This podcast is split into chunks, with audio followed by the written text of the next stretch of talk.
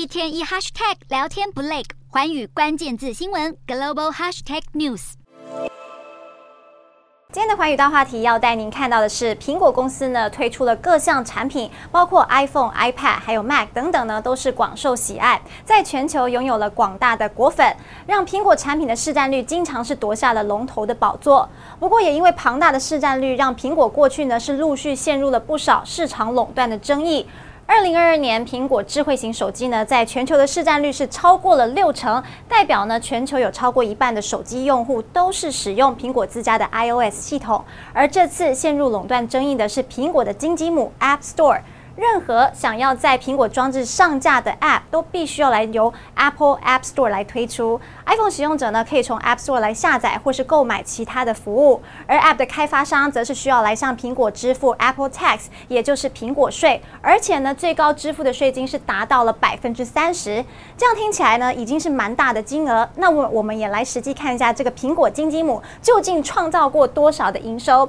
二零零八年，苹果推出了 App Store，直到去年的二零二二年，开发者总共是创造超过两三千两百亿美元，相当于是台币九点七兆的收入。那如果开发者都需要来支付这个百分之三十的税金，也就是佣金，那么去年的 App Store 的总营收恐怕就是超过了八百五十亿美元，相当于台币二点五兆元。但也就是这么可观的利润，就让许多的开发商还有企业呢，开始产生了反弹，认为苹果利用自身强大的影响力，有垄断市场、阻碍创新的嫌疑。那么苹果呢，也因此是陆续被各国来调查是否涉及了市场垄断。音乐串流平台 Spotify 呢，就曾经向欧盟指控，认为苹果的佣金抽成实在是太高了。那他们要么就是乖乖的照付高佣金，要么就是来调高订阅价格来平衡这个收支。但是这可能会导致消费者呢，直接就转往使用苹果自家的 Apple Music，而无论是哪种方式，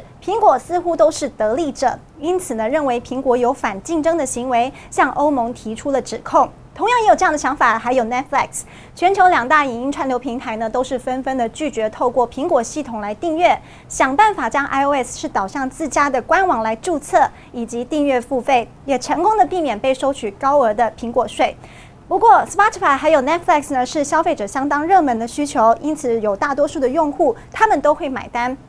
不需要靠苹果来导流。但是如果是小型的开发商，他们就算不满，恐怕呢也只能乖乖的来遵守苹果的规则。而随着开发商不满的声浪呢持续在延烧，就连特斯拉的执行长马斯克，还有微软总裁史密斯呢，都抨击说苹果的税实在是太高了。而各国监管机构呢施加的力道也施加压力的力道呢也是越来越大，让苹果在二零二一年是推动了小型开发者的计划。也就是说，如果开发商每年营收呢少于一百万美元，相当于台币三千万。那么苹果税可以从百分之三十调降到百分之十五，而欧洲呢也有数位的市场法即将会上路，二零二四开始可能会开放欧洲的用户透过第三方的应用程式来下载 App，进而来打破以往封闭的 iOS 作业系统的规则，确保反垄断。不过呢，这些不满的声浪，苹果也是有话要说。苹果就表明了，其实呢，App Store 抽取的费用和其他 App 的平台